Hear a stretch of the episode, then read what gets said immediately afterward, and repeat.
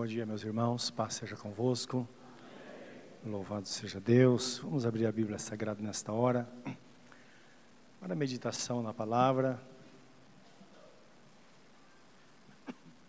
Vamos abrir na segunda epístola de, do apóstolo São Pedro, no capítulo 1. E vamos orar.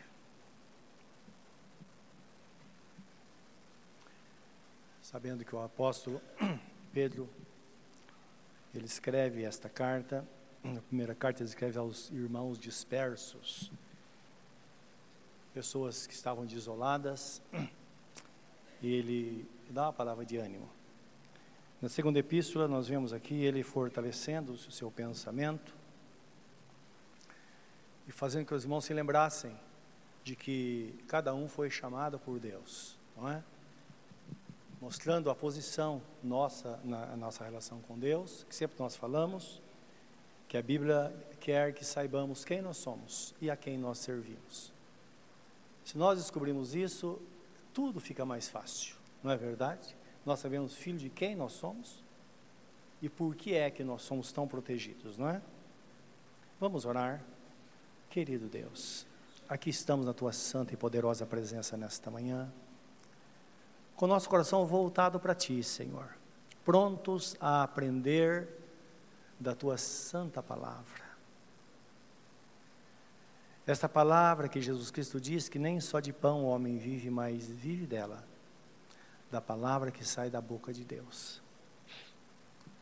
Eis aqui o alimento perfeito para que cresçamos tanto na graça quanto no conhecimento de nosso Senhor Jesus Cristo, para que tenhamos paz. E vivamos aqui em vitória, na certeza absoluta de que, quando a trombeta tocar, todos nós estaremos preparados e subiremos para a presença do Pai. Nesta manhã, pedimos a tua graça de forma abundante sobre nós. Que sejamos aqui não somente alimentados, mas com contentamento no nosso coração. Contentamento por te servir. Contentamento por, ó Deus, ser sustentados por ti. Contentamento, ó Deus, por termos uma vida de vitória constante, por ter esta certeza de quem somos e a quem, e a quem servimos. Que assim seja em nossas vidas. E nesta palavra, o Senhor traga graça. Nós oramos por pessoas que estão doentes. Senhor, que elas sejam curadas. Está escrito que o Senhor deu a palavra e os sarou. Meu Deus, mas pessoas que estão inativas, que estão paradas na vida. Está escrito que o Senhor deu a palavra e os campos floresceram e a terra produziu o seu fruto. Que sejamos mais produtivos no teu reino. Que a tua palavra venha, ó Deus, para mostrar a nós que aqui não é o nosso descanso, aqui não é a nossa pátria. Como está escrito, levanta e anda, porque aqui não será o teu descanso. Nós bem sabemos que o Senhor fala conosco desta forma. E nós nos contentamos na tua presença, qual criança se aquieta nos braços da sua mãe. Em nome de Jesus que nós oramos. Amém, Senhor. Amém. Meus irmãos, diz assim a palavra, segunda de Pedro, capítulo 1. Simão Pedro, servo e apóstolo de Jesus Cristo, aos que conosco obtiveram fé igualmente preciosa na justiça do nosso Deus e Salvador Jesus Cristo, graça e paz vos sejam multiplicadas no pleno conhecimento de Deus e de Jesus Cristo, o nosso Senhor. Visto como pelo seu divino poder nos têm sido doadas todas as coisas que conduzem à vida e à piedade, pelo conhecimento completo daquele que nos chamou para a sua própria glória e virtude, pelas quais nos têm sido doadas as suas preciosas e muito grandes promessas, para que por elas vos torneis participantes ou coparticipantes da natureza divina livrando-vos da corrupção das paixões que há no mundo. Por isso mesmo, vós reunindo toda a vossa diligência, associai com a vossa fé a virtude, com a virtude o conhecimento, com o conhecimento o domínio próprio, com o domínio próprio, a perseverança ou a paciência, e com a perseverança, a piedade.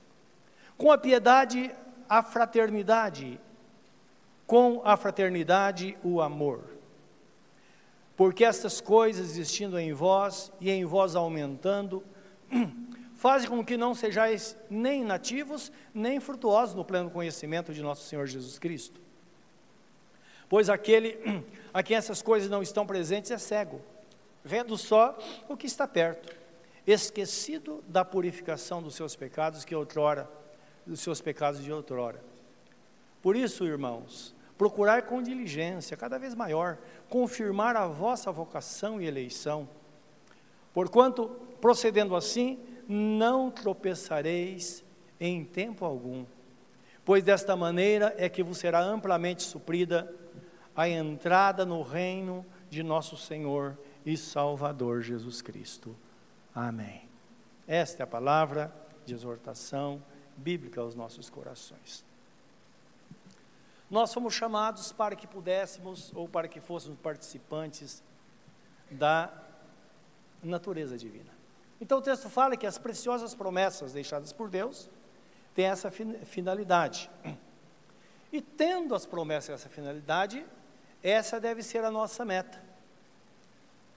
Nós sermos participantes de fato da natureza divina, assim como Jesus foi participante da natureza humana.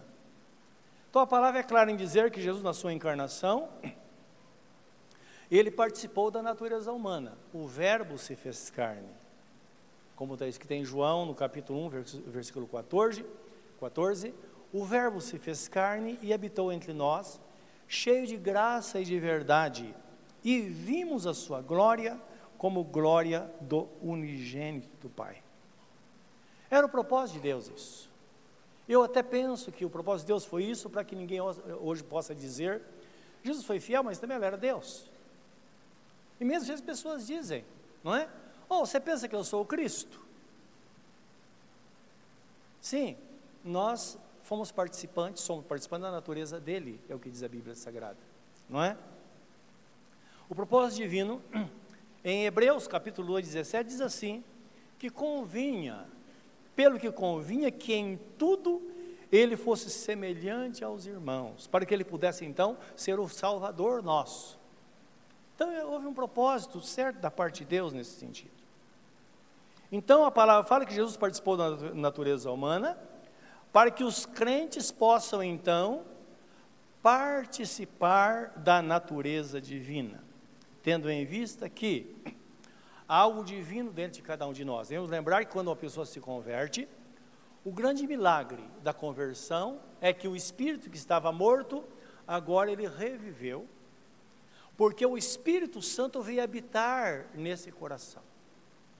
O mesmo Espírito Santo que habitava no templo em Jerusalém, agora habita no coração de todo homem. Por isso que Jesus Cristo disse: mulher, chegou a hora, vem a hora e já chegou, em que os verdadeiros adoradores adorarão o Pai, não em Jerusalém ou em Samaria, mas o Pai será adorado em espírito e em verdade, porque Deus é espírito e importa que seus adoradores o adorem em espírito e em verdade. Esta é a palavra de Jesus à mulher samaritana, lá no posto de Jacó.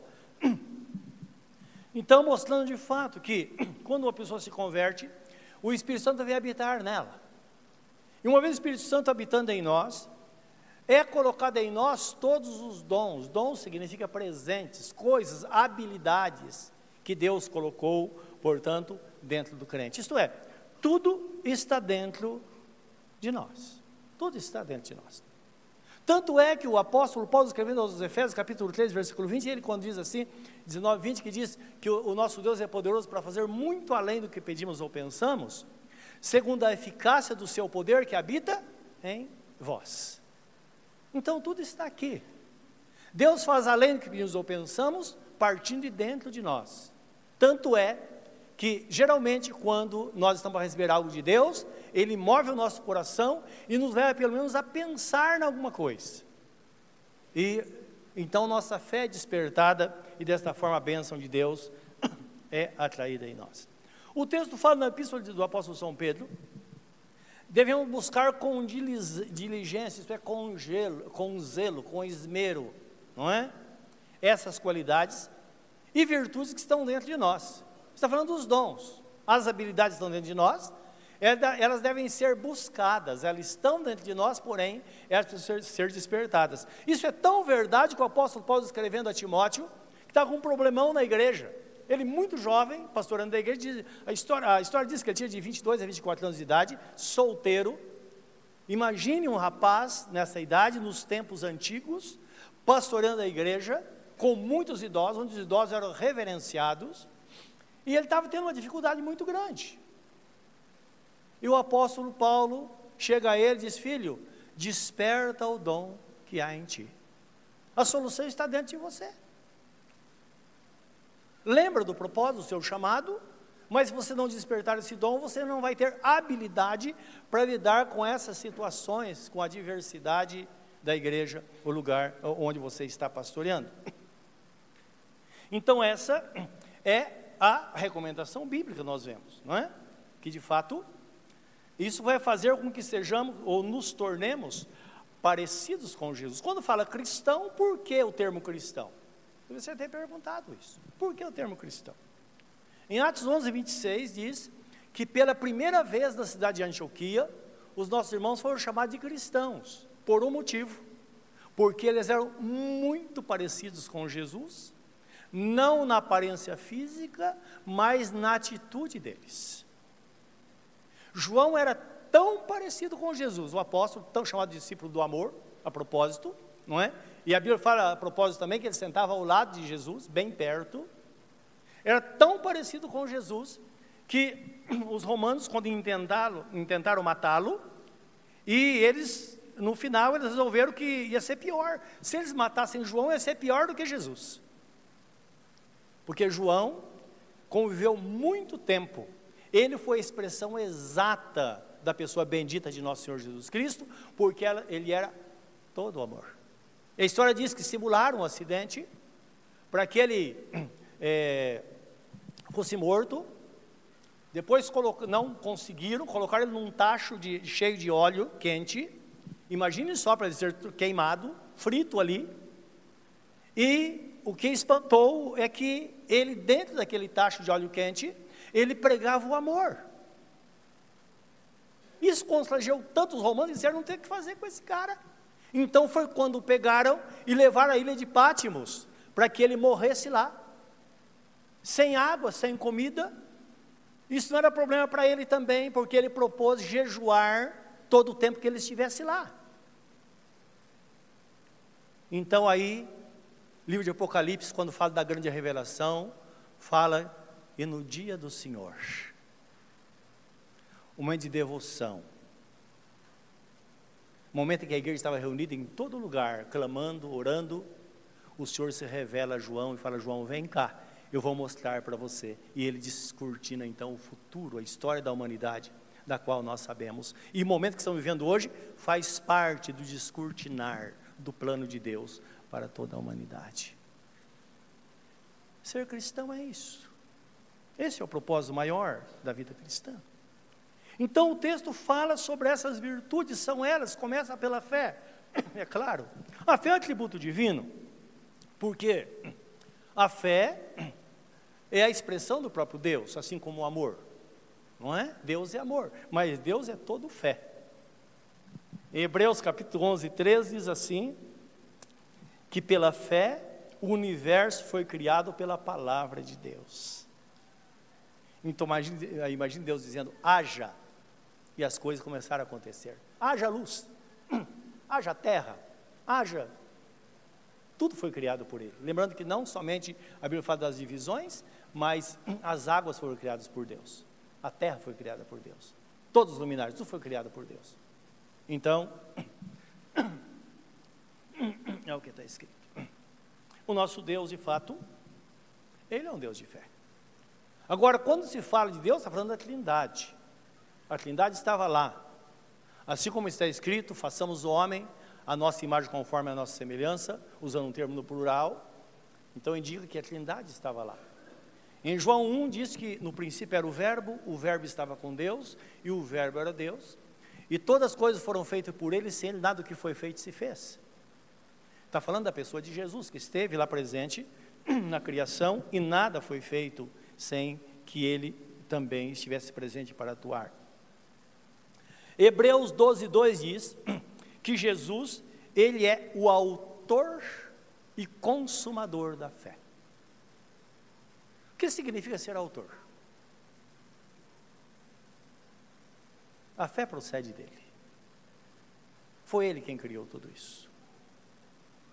E por isso que nós, que somos filhos de Deus, também somos da fé. Você é da fé? Nós vemos pela fé, o que a Bíblia Sagrada nos diz. Somente pela fé. Deus se agrada da nossa fé nele. Em Hebreus 11,6 diz que sem fé é impossível agradar a Deus. Isso significa que a fé, de fato, agrada a Deus. É a única coisa que agrada a Deus. Agrada a Deus de fato. No versículo 2 de Hebreus 2, 11 diz assim, que no passado os antigos encontraram testemunhos pela fé. Então é importante dizer que lá a fé já estava presente. É claro, eles viviam na esperança. esperança diz respeito a um futuro distante. Agora, a fé é algo presente. Então, eles viviam na esperança, porque eles esperavam a vida do Messias para a salvação da humanidade. Mas, firmados nesta fé, eles iam de acordo com os mandamentos de Deus estabelecidos para eles naquele tempo, dentro daquela dispensação. Dispensação sempre é um período de tempo estabelecido por Deus, que Deus dá um mandamento e no final vem um julgamento, que a pessoa recebe a recompensa por ter obedecido ou não ter obedecido. Nós sabemos que a primeira dispensação foi da inocência, que o final foi a expulsão do homem do jardim do Éden. E houve, aconteceram outras dispensações. E mais para o fim, a dispensação da lei, que terminou com a vinda de Jesus, que entramos agora na dispensação da graça, que vai terminar com o arrebatamento da igreja. Então, são tempos que Deus trata com o homem, isso de uma forma peculiar. Em Efésios 2, 8, 9 diz assim: que o homem só pode ser salvo pela fé, porque pela graça sois salvos no meio da fé. Isso não vem de vós, é dom de Deus, não vem por obras para que ninguém se glorie. Ninguém pode dizer eu sou salvo por porque eu sou assim, eu sou bonzinho, eu fiz isso ou aquilo. É óbvio que a salvação é dada pela fé, de graça. Então, vamos imaginar tudo exposto diante de nós. Só que, por outro lado, Deus exige uma resposta. E o que dá vida à fé é a nossa resposta. Por isso que Tiago escreve que a fé sem obras é morta. Sempre que estamos diante da palavra de Deus, é impossível que não haja um apelo. Mesmo que isso seja algo silencioso, mas nós sabemos que Deus nos chama a uma resposta àquilo que nos é ensinado. Então, é isso que nos mantém, meus irmãos, na vida cristã, e vai ser sempre assim, não é? É um dom de Deus, e é por meio deste dom, desse, desta graça, desse, desse presente de Deus, é que nós vivemos para Deus, que nós podemos viver para Deus. Em toda determinação divina, já ele fala através do profeta, profeta Abacuque no Velho Testamento, ele diz: O meu justo viverá pela fé. E nós sabemos isso. Vivemos pela fé. Então imaginemos no mundo conturbado, mas nós temos um foco que a Bíblia fala olhando firmemente para Jesus, que é o autor e consumador da nossa fé. Só assim nós vamos ter paz e segurança no nosso dia a dia. Agora, ver pela fé, de fato, é contemplar o invisível através dos olhos da fé. Nós não vemos. Então, a visão geralmente do futuro, de algo que está diante de nós, é uma, uma, uma confiança na promessa. Isto é, conseguir ver além do material. E aí nós podemos ampliar nosso pensamento e entender que está escrito que o conjunto das coisas, tudo contribui sempre para o nosso bem, sempre para o nosso crescimento. Não é algo isolado, não. Se buscamos algo isolado, nós nunca chegaremos lá. É a pessoa que diz: se eu tiver saúde, eu vou ser a pessoa mais feliz do mundo. Muitas pessoas, pessoas que têm saúde, elas não são felizes. Se eu tiver tudo que é de material, todo o pão de cada dia em abundância sobre a mesa, eu vou ser feliz. Tem pessoas que têm isso e não são felizes. Então lembra o conjunto das coisas. Por isso que está escrito no livro de Romanos, capítulo 5, lá fala da fé também, que nós temos acesso à graça pela fé, e diz: nós podemos nos gloriar na esperança. Ora, quem que não se gloria na esperança? Só de saber, quando terminar, nós estaremos para sempre com o Senhor. Quem não se gloria nisso? Quando você está vendo lá uma pessoa sendo sepultada, não é a coisa mais horrível do mundo, você vê alguém jogando terra sobre uma pessoa amada, não é?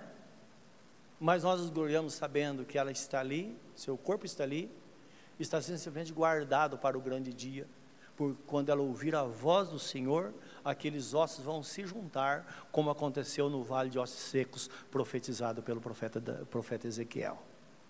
A pessoa vai ter vida e vai viver eternamente com o Senhor. Então nos gloriamos na esperança.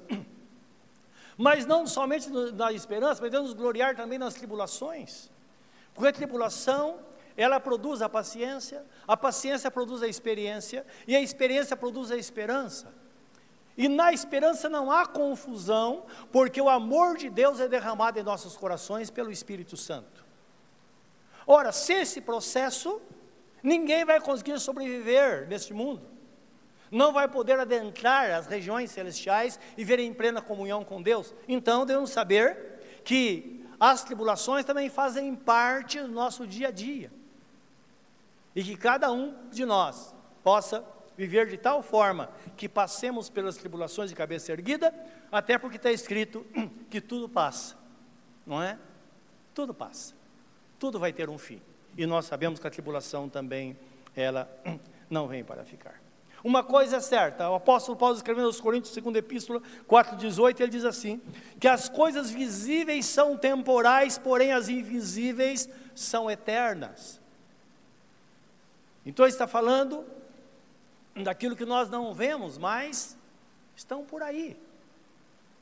Imagine se Deus abrisse os nossos olhos, como aconteceu com o servo do, do dia do profeta Eliseu, quando ele viu a, a, a casa de Eliseu, toda a cidade rodeada com o exército sírio, e ele abre a janela e fala: Nós estamos perdidos. E Eliseu falou: Senhor, abre os olhos dele, para que ele veja o que está acontecendo agora. E de repente, quando os olhos espirituais de Jazi foi aberto, ou foram abertos, ele viu a multidão de carros de fogo e soldados de fogo que cobria a cidade e todas as montanhas de redor de onde eles estavam. O mundo espiritual é muito maior do que o mundo físico, meus irmãos. E o mundo espiritual da parte de Deus, ele está sobre todas as coisas e não há absolutamente nada, nada que possa suplantar, ser maior, vencer aquilo que é de Deus. Por isso que está escrito maior o que está em nós do que aquele que está no mundo. E embora no mundo, como vimos já hoje aqui, o mundo jaz em trevas. Porque a nossa luta não é contra carne e sangue, mas contra as potestades, contra os principados, contra os príncipes deste mundo tenebroso, que estão atuando nos lugares celestiais. Mas a palavra fala sobre a armadura de Deus, e na armadura de Deus fala da fé. A fé na palavra do Senhor e o escudo que a, a, a, desculpe, a espada que é a palavra do Senhor e o nosso escudo, que é a nossa fé, que apaga todos os dardos inflamados do maligno. Então, está falando dessa relação de fato com Deus, coisa que nós não vemos, conforme nós já vimos na Bíblia Sagrada. Em Hebreus 11, 27, fala de Moisés. Pela fé, Moisés deixou o Egito, não temendo a fúria de Faraó, porque ficou firme, sabendo, porque ficou firme, quando viu aquele que é invisível, ou aquilo que é invisível. Então, todas as rejeições dele, ele não quis ser chamado filho da filha de Faraó, rejeitou. E ele seria o próximo rei do Egito, o próximo Faraó. Ele rejeitou tudo, porque diz que ele viu o invisível. Eu fico imaginando Moisés, um servo de Deus, Ele teve uma visão do futuro e ele viu, viu Cristo, Cristo crucificado, porque fala que ele preferiu, ele preteriu as coisas do Egito, rejeitou as coisas do, do Egito, preferindo a, a vergonha do sacrifício de nosso Senhor Jesus Cristo. Fala a ignomínia da cruz. Então ele teve esta visão. Não foi uma visão clara, mas eu creio que dentro dele, quando ele fechava os olhos, ele conseguia olhar para o futuro e ver o que o esperava. Ele via a redenção de Israel, via a redenção da humanidade, via os pecados perdoados, e ele via a glória que ele ia ter ao lado de nosso Senhor Jesus Cristo, que não era uma glória transitória como os faraós. Onde estão eles? E Moisés teve o privilégio de ser arrebatado em vida para o céu numa carruagem de fogo. Ele via tudo isso. E é isso que nós precisamos entender também, não é? Pense no plano de Deus para a sua vida. Pense. Talvez algo que você já alimentou alguma vez, e com o tempo você diz: não, ah, de que vale isso aqui? Não podemos ser como Isaú, diz a Bíblia Sagrada, no livro de Hebreus, capítulo 12, que ele rejeitou o direito de primogenitura por causa de um prato de lentilha, porque ele disse: Olha, vai demorar tanto tempo e eu morro de fome. Uma pessoa morta não pode receber nada, então é melhor que eu permaneça vivo. E ele rejeitou, só que ele não sabia que o futuro estava logo ali. E diz que ele, com lágrimas, tentou voltar atrás, mas existem decisões da vida que não dá para voltar atrás, não é? Por isso que a Bíblia Sagrada fala: devemos tomar cuidado, valorizar de fato as coisas espirituais. Então, pensando neste, neste plano que Deus tem, Lembra que Deus diz: meu plano é plano de paz. Ele tem um futuro para cada um de nós. Ele tem uma coroa reservada para cada um de nós, não é verdade? Então devemos focar esta relação que, precisamos, que temos com Deus. Uma vez posto, posto esse fundamento, que é um fundamento de fé, é uma visão do futuro. É quando nós conseguimos enxergar o plano, plano que Deus tem para cada um de nós então agora nós podemos, o, fundamento está colocado, e podemos edificar sobre esse fundamento, porque essa edificação diz respeito à nossa vivência aqui na terra. Porque a nossa vida é longa, não é verdade? Muito longa. Vamos viver muito tempo aqui na terra. Então, e sujeitos a tantas coisas. O texto fala assim: somando a nossa fé, que é o primeiro de tudo, somando, isto é, acrescentando a fé, a virtude. Ou, ou, ou, é, somando a fé, então vem a virtude. Virtude, nesse caso aqui, significa prudência. A princípio, quando fala das virtudes, está falando dos dons que são dados por Deus, não é? Características divinas que estão em nós, que são participantes. Mas, de repente, muda.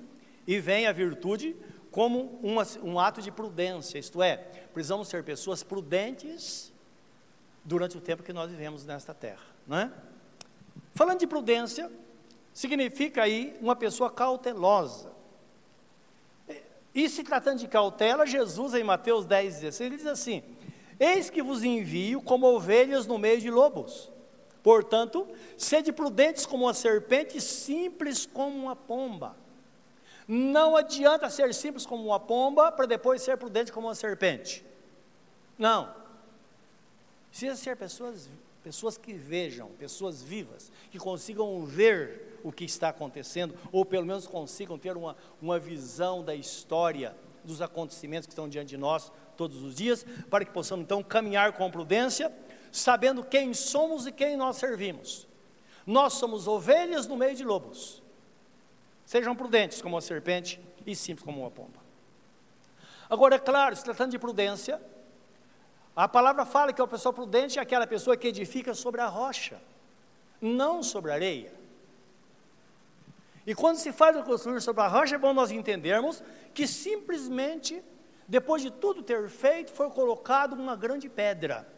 E Deus está dizendo: você quer estar seguro? Construa sobre esta pedra. Ninguém é obrigado a construir. É um conselho divino. Porque uma pessoa, se ela construir sobre a areia, ela pode até ter sorte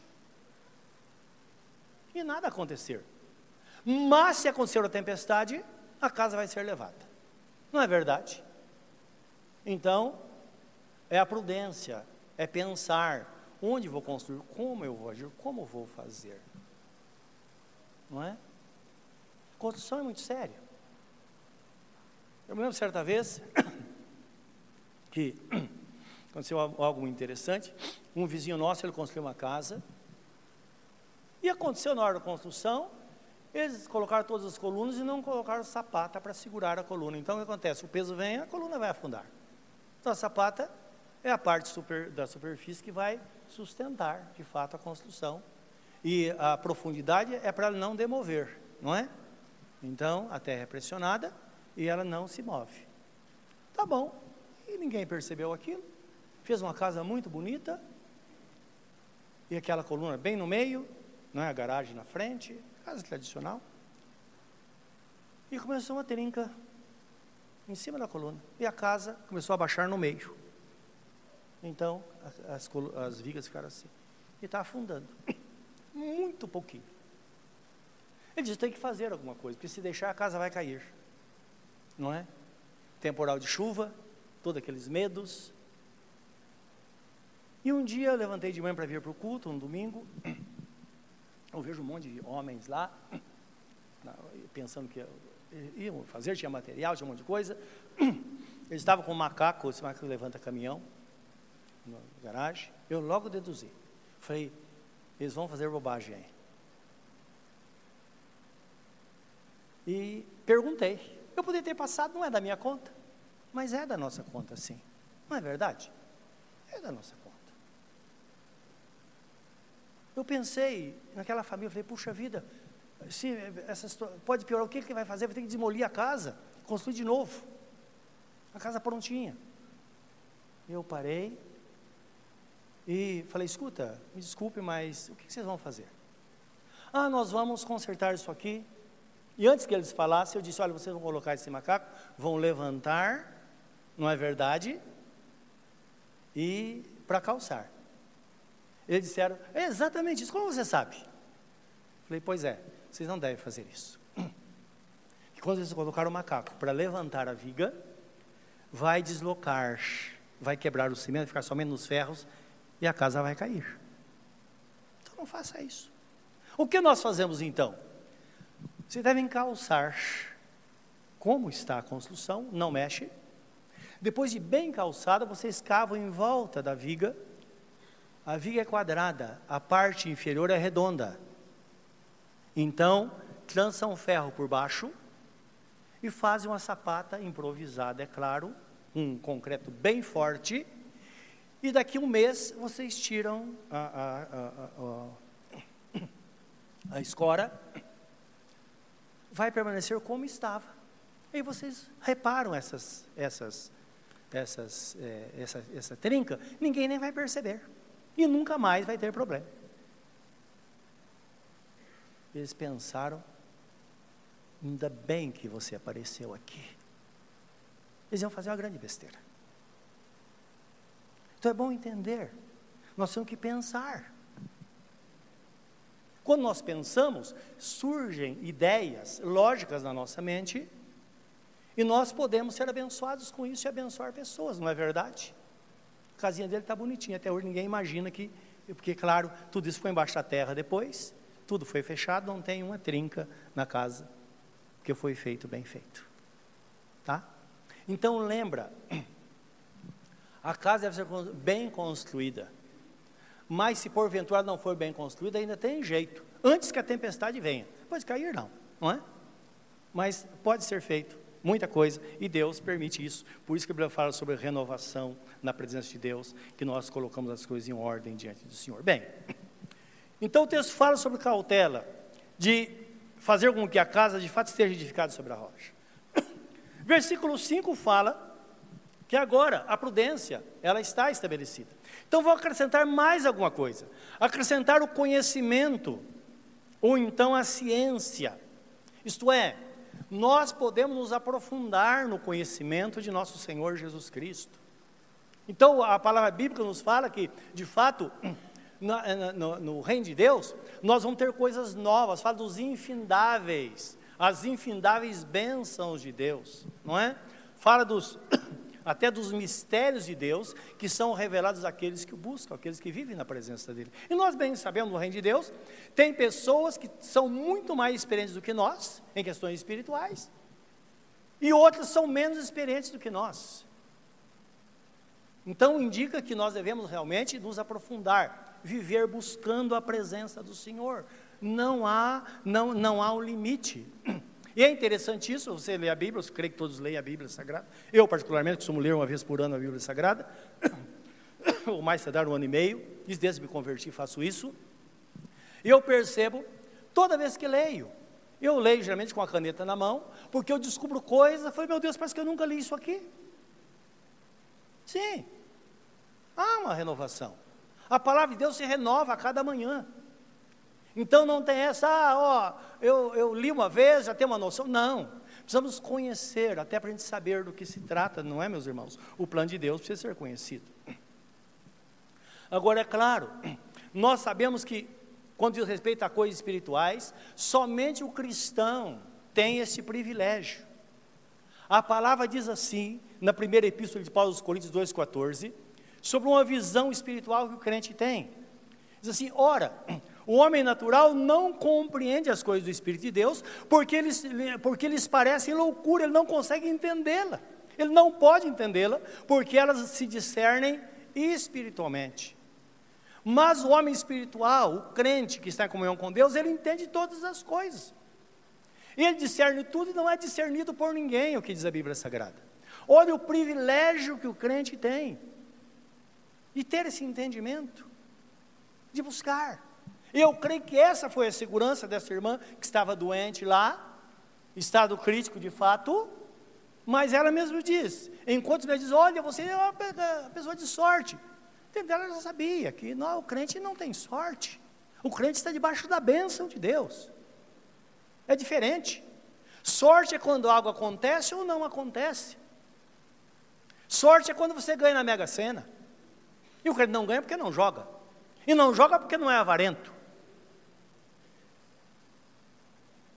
Mas nós sabemos que nós temos sustento de Deus diariamente, todos os dias que nós vivermos aqui na terra. Mesmo que o nosso caixão tivesse gaveta para levar as coisas materiais, nós não precisaríamos disso, porque as coisas espirituais elas estão guardadas num lugar seguro. Como dizia o apóstolo São Paulo, eu sei em quem tenho crido e estou certo que Ele é poderoso para guardar o meu tesouro até aquele dia. Nosso tesouro está nas mãos de Deus, tudo está guardado na presença do nosso Deus. Esta é a graça a segurança que cada crente tem, meus irmãos. E o texto continua dizendo, então, que então devemos acrescentar aí a prudência, o conhecimento e a ciência.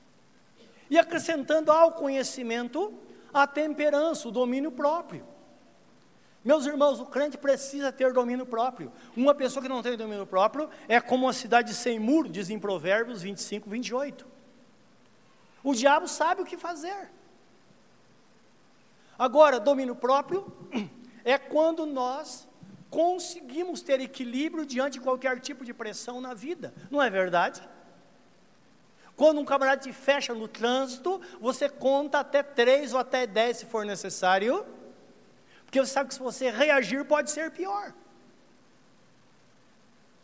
É quando a pessoa te ofende e você consegue se equilibrar. Isso é domínio próprio. E todo crente precisa ter. A Bíblia Sagrada fala que, que é, é interessante, nós vimos na, na quarta-feira, que é um dos frutos do Espírito, domínio próprio. Então a pessoa tem fé, tem paz, é uma pessoa benigna, é uma pessoa bondosa, é uma pessoa, é uma pessoa fiel. Mas se ela não tem, não tem domínio próprio, ela bota tudo a perder num piscar de olhos. Então, lembra, é essencial. O crente precisa ter domínio próprio. Porque nós, então, vamos evitar muita coisa. E acrescentando a paciência, que é a perseverança. Então, acrescentando é, ao, ao domínio, acrescentar ao domínio próprio a paciência, não é? Então, paciência ou perseverança é a gente saber que ninguém colhe se não plantar. Mas quando planta, nós podemos esperar a colheita que vamos ter fruto. E é interessante a parábola, a parábola não, aquela história de Jesus foi real, da, quando amaldiçoou a figueira, que diz que ele amaldiçoou porque, lá está claro, encontrou só folhas, não tinha fruto. Mas a palavra fala assim, para deixar bem claro, não é? Porque não era tempo de frutos. Então Jesus, conhecendo a natureza das plantas, ele falou: pode ser que tenha nascido alguma coisa.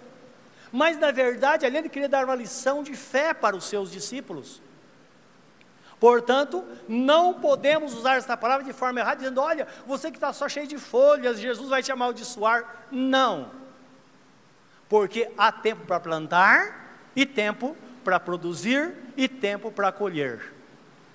Se fala de fidelidade, quem é mais fiel do que a pessoa bendita de nosso Senhor Jesus Cristo? Quem tudo foi fiel, diz a palavra do Senhor. Então não há contradição. Há tempo. Deus não vai procurar fruto em você se não é tempo de produzir frutos. Por isso que há um crescimento, o crescimento faz com que as coisas aconteçam no tempo certo. Cada coisa vai acontecendo no nosso tempo certo, e é muito interessante. Nós temos a infância na vida cristã, temos a adolescência na vida cristã, onde questionamos tudo, não é? Temos a vida adulta e maturidade na vida cristã, temos a velhice na vida cristã, é quando nós percebemos que a porta, que tudo vai se afunilando e nós estamos mais perto da coroa da vida. Há tempo para todas as coisas debaixo do céu, e Deus é um Deus justo, que deu a provisão para todas as coisas. Tiago 5 e 7 diz assim: que o lavrador ele espera as chuvas, as primeiras e últimas chuvas, até que venha a plantação, até que venha a colheita, assim somos nós vai chover na nossa vida, não é? E por fim, devemos acrescentar a piedade e o amor fraternal. Então, acrescentando a todas essas coisas, a fé, a paciência, ao domínio próprio, agora nós acrescentamos a piedade e o amor fraternal. Piedade significa o devido valor dado às coisas cristãs, ou então, nesse caso, significa ter uma vida beneficente. Uma pessoa que seja a expressão de Jesus na terra, que olha para o bem-estar do próximo. E o amor fraternal, meus irmãos. Então, enquanto a piedade é a beneficência, e na Bíblia Sagrada nós sabemos o pensamento de Jesus, que no mundo que nós vivemos podemos aplicar de forma bem tranquila, que é a predileção pelas pessoas pobres. Guarda isso no coração. Beneficência da Bíblia Sagrada diz respeito a isso, fala disso também. Então, a predileção pelos pobres, por aqueles que nada têm. É difícil, não é? Mas é o que ensina a Bíblia Sagrada. E é a piedade unido com o amor fraternal, que o amor fraternal nada mais é do que a sintetização da Bíblia Sagrada, que Jesus fala em dois mandamentos: amar a Deus sobre todas as coisas e amar o próximo a nós mesmos, isto é, fazer para o próximo o que eu gostaria que se fizesse conosco também. Então, a junção, o conjunto dessas coisas vai enriquecer o nosso conhecimento no tempo que nós estamos vivendo, não é? E trazendo para, contextualizando tudo isso, nós vamos vivendo em tempos difíceis de nossa vida, nosso país, não é verdade?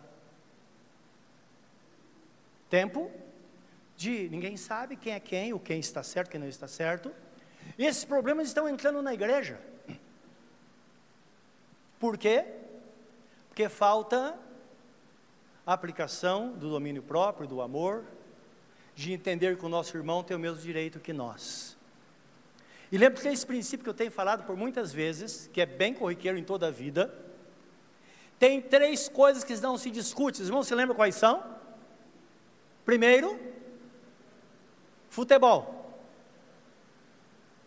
Você vai convencer um corintiano a ser palmeirense? Ou outro, poderia ser outro.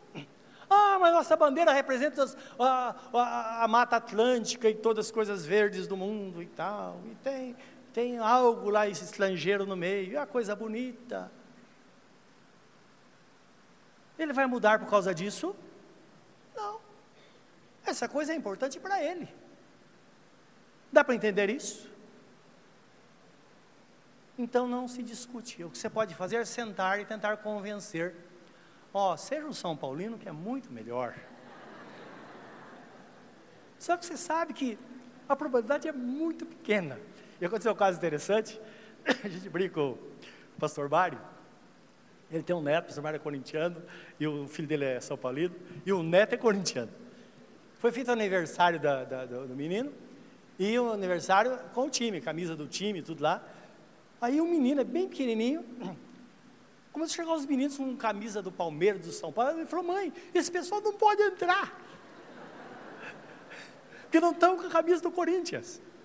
Não está entendendo? E a gente, a gente brinca com eles, porque fala como que um pai permitiu que o avô mudasse a cabeça do filho. Não é verdade? Mas é brincadeira, nós sabemos, devemos respeitar isso. Aí estão todos na igreja, meus irmãos. Agora, pode se tornar em ofensa. Não é verdade? Então essas coisas não levam a nada. Não levam a nada. Você pode ser uma pessoa que discuta a religião. Sua discussão de religião não leva a nada. Cada um tem sua fé. Você não pode pisar em cima do outro porque ele tem uma fé diferente. O que você pode, que Jesus falou, é anunciar as boas novas. Anunciar. A pessoa tem o poder de aceitar ou não. Até porque não resolve muito isso, não é? Porque até o aceitar depende de um convencimento do Espírito Santo. Agora, o Espírito Santo não vai convencer ninguém a, ser, a mudar de time, não. O Espírito Santo só convence a pessoa a servir a Jesus. Os irmãos estão entendendo? Para que discutir? Poder ter um bom relacionamento. Enquanto há um bom relacionamento, há uma porta aberta para a gente evangelizar e ouvir as angústias daqueles que não servem a Deus, apresentar as boas novas, e nós vemos pessoas transformadas todos os dias diante de nós, se nós fizermos assim. Dá para entender? E política, leva alguma coisa? Bom, questão de igreja, vocês já sabem que política e igreja é o diabo e a cruz. A gente já sabe disso. Mas a política é algo humano. Todos nós temos ela dentro de nós. Não é verdade? Será que nós não somos capazes de entender o outro? De entender a convicção do outro? Mas talvez você fale, mas como que nós vamos basear? Qual é? Ah, você ter um fundamento para isso. Ora, se você vai para o futebol, a FIFA tem normas que regem o futebol no mundo. Pode haver algum erro? Pode. Pode haver um, um gol de mão e até falar que é a mão de Deus. Mas depois conserta isso. Depois ele vê que não leva a nada. Mas existe uma regra, uma norma, um estatuto. Não é verdade? A política existe a Constituição. Não é verdade? E nós, como crentes, devemos estar de olho. Nós temos, eu tenho lá no, na, na, na, no, no stand de livros, tem lá a Constituição antiga e a nova Constituição brasileira. Quando entrou a nova Constituição brasileira, entraram novas regras e nós reformulamos o Estatuto da Igreja para se adequar à nova Constituição brasileira. Portanto, tudo que é feito aqui é respeitado pelo governo por causa da Constituição. Rege a Constituição. E o que rege a nossa vida? que rege a vida cristã é a Bíblia Sagrada. A Bíblia, tudo está de acordo com a palavra, está escrito, acabou. Não é verdade? Se está escrito, acabou. E aí nós vamos sentar com qualquer, com quem quiser. Alguns anos atrás, alguns anos atrás, nós estávamos num culto aqui, e muitos jovens se convertendo, Estava acontecendo algumas coisas na igreja. E claro, muita, e aconteceu de uma mulher, era católica praticante, ela participou do culto, ela era possessa por espírito maligno e Jesus a libertou aqui. Né?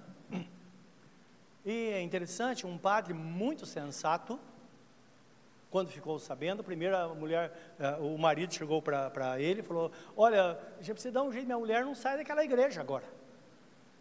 Aí o padre falou: Olha, há 12 anos vocês estão aqui, há 12 anos que ela me dá trabalho, e agora lá ela recebeu libertação, o que você quer que eu faça?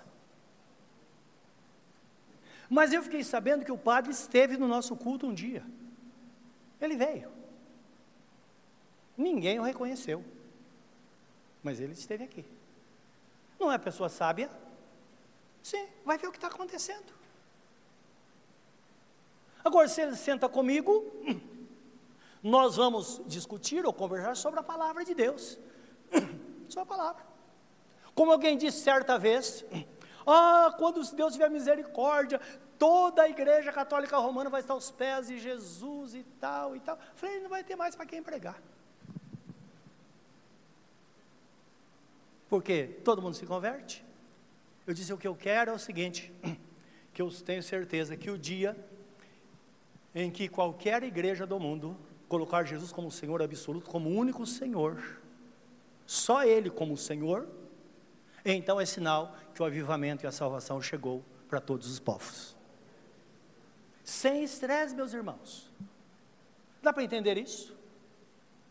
E o que mostra a palavra de Deus é isso, é exatamente. Se nós não formos, não entendermos a nossa vida, como as coisas funcionam, nós vamos estar aí nos expondo diariamente sem nenhum resultado, ao passo que Jesus nos deu as boas novas do Evangelho para que a gente viva e cause paixão no coração daquelas pessoas que não conhecem a Deus, elas venham e se convertam ao Senhor Jesus. Está acontecendo isso, mas não pode ser de uma forma deturpada.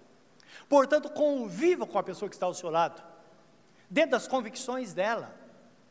Deus proverá, as coisas vão acontecer. A tendência é, em todas as coisas, quando se puxa muito de um lado, puxa do outro, de repente, Deus levanta alguém que vai ser um mediador, que vai trazer a paz. O quebra sagrado e devemos orar para que haja paz. É isso. Agora, você não precisa abandonar suas convicções, mantenha suas convicções, porque dura coisa é jogar fora a única coisa que a gente tem. Mantenha as convicções, mas procura conhecer, baseados na palavra de Deus, se é cristão. Se é político, baseia-se na constituição do nosso país. Se é futebol, olha para a constituição do futebol. Você não vai ter problema com ninguém. Você vai viver a sua vida e deixa o resto que vai acontecer naturalmente. O apóstolo São Paulo, quando escreveu aos Coríntios, ele tinha esses problemas lá também, de vários aspectos. E ele fala, quando chega um certo momento da, da, da, da epístola, segunda epístola, capítulo é, 10, 7, ele fala assim: que isso fique evidente, que se alguém, se alguém pensa que é de Cristo, pense consigo, consigo mesmo, que assim como ele é de Cristo, nós também somos. Então, qualquer circunstância, você fala, você está errado, mas você fala, não, eu estou certo. Então, considera isso. A própria história vai mostrar. Porque o que Deus quer é que a gente realmente, se trata de política, olhar para o nosso país, para que ele não se afunde, para que pessoas tenham o pão de cada dia, pessoas sejam abençoadas pessoas sejam guardadas pelo Senhor, e saber que Deus não está alheio a todas essas coisas. E eu quero ver com você o livro do profeta Miqueias, uma palavra de Deus, acerca daqueles que estão tentando procurar a verdade, meus irmãos, mas não conseguem entender o que está acontecendo. E é isso, a igreja de Deus, ela está perdida em nosso país, perdida no sentido está sem direção. Sem direção porque as pessoas pensam que estar na vontade de Deus é ter dinheiro, é ter coisas materiais, é conquistar, é conquistar, é conquistar. Não é verdade. Olha o que Deus fala na Bíblia Sagrada, porque essa é a indagação do povo de Israel também. Livro de Miqués, capítulo 6, versículo 6. Começa assim: Com que me apresentarei ao Senhor e me reclinarei ante o Deus, o Deus excelso? Virei perante ele com holocausto, com bezerros de um ano, agradar-se ao Senhor de milhares de carneiros e dez mil ribeiros de azeite. Darei o meu primogênito pela minha transgressão, o fruto do meu corpo pelo pecado da minha alma. E o profeta fala, Deus fala, ele te declarou, ó homem, o que é bom e o que é que o Senhor pede de ti, que pratiques a justiça, que ames a misericórdia ou a beneficência e andes humildemente com o Senhor teu Deus. É o que Deus quer. Enquanto nós estamos olhando para coisas materiais, Deus está olhando para o nosso coração, a atitude do nosso coração. Aí no, no, no, no versículo 9, ele fala do seu castigo sobre aqueles, sobre as pessoas injustas. E aí no capítulo 7, ou, ou melhor, no, no, no, versículo, no, versículo 14, é, versículo, desculpe, 15 em diante, ele fala aí sobre é, a, a o melhor, capítulo 7 fala da corrupção moral do povo de Israel, não é? Então ele fala assim, vamos ler do versículo 9 ao versículo 16. A voz do Senhor clama a cidade, e é verdadeira sabedoria temer-lhe o nome. Ouvi, ó tribos, aquele que a cita. Ainda há na casa do ímpio os tesouros da impiedade, e o detestável é faminguado.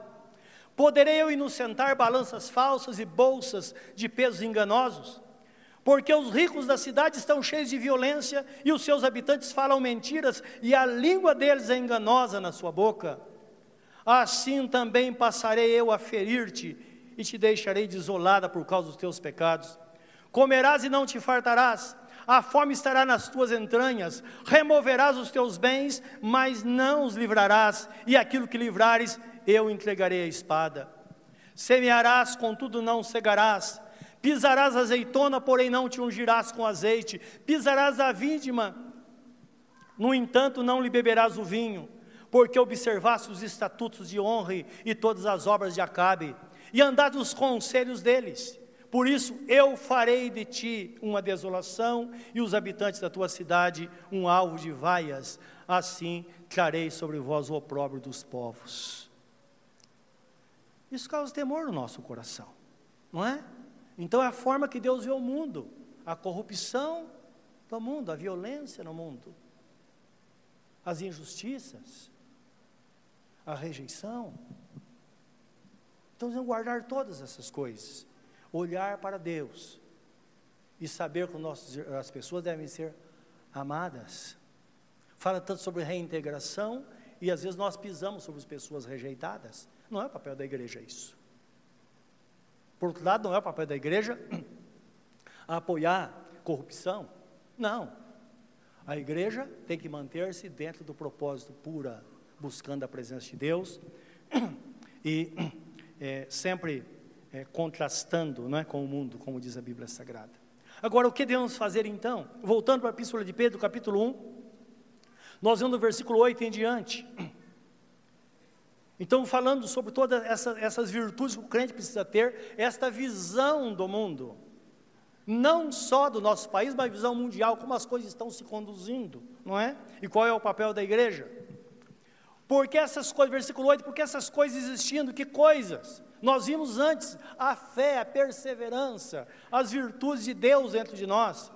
Porque essas coisas existindo em vós e em vós aumentando fazem com que, faz, faz com que não sejais inativos e nem frutuosos no pleno conhecimento de nosso Senhor Jesus Cristo. Isto a igreja não pode parar, precisamos continuar, continuar produzindo. E para continuar produzindo, precisamos estar nos relacionando com Deus. Pois aquele que essas coisas não estão presentes é cego, vendo só o que está perto, esquecido da purificação dos seus pecados de outrora. Por isso, irmãos, procurai com diligência cada vez mais confirmar a vossa vocação e eleição. Porquanto procedendo assim não tropeçareis em tempo algum, pois desta maneira é que vos será amplamente suprida a entrada no reino eterno de nosso Senhor e Salvador Jesus Cristo. Esse é o plano de Deus para nós, como igreja. Pessoas inteligentes, discutindo e fazendo, respeitando o próximo, mas faça aquilo que está no seu coração, que vai fazer com que você tenha paz com Deus e experimente a graça do Senhor todos os dias da sua vida. Que Deus nos abençoe e nos conduza, porque certamente vamos atravessar este momento nublado. Deus vai nos socorrer, Deus vai nos abençoar. E com a graça dele, nossos filhos terão um país melhor. Que Deus os abençoe. Vamos orar. Querido Deus, aqui estamos na tua presença nesta hora, Senhor. Tu nos transportaste do reino deste mundo para o reino do Filho do seu amor. E essa convicção deve ser clara em nosso coração, Senhor.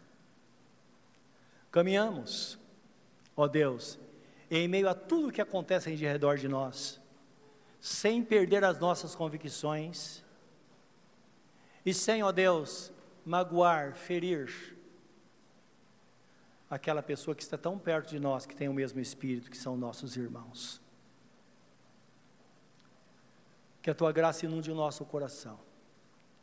Como disse o profeta Ageu, que haveria um tempo em que a divisão estaria na própria casa, a sogra contra a nora, a nora contra a sogra, filho contra os pais, e assim por diante. Mas ele dizia: Mas eu focarei no Senhor, eu esperarei no Senhor, eu estarei na presença dele, eu viverei somente para Ele. Que desta forma a tua igreja continue crescendo, brilhando, se fortalecendo na graça e no conhecimento de nosso Senhor Jesus Cristo. Que assim seja, em nome de Jesus. Amém.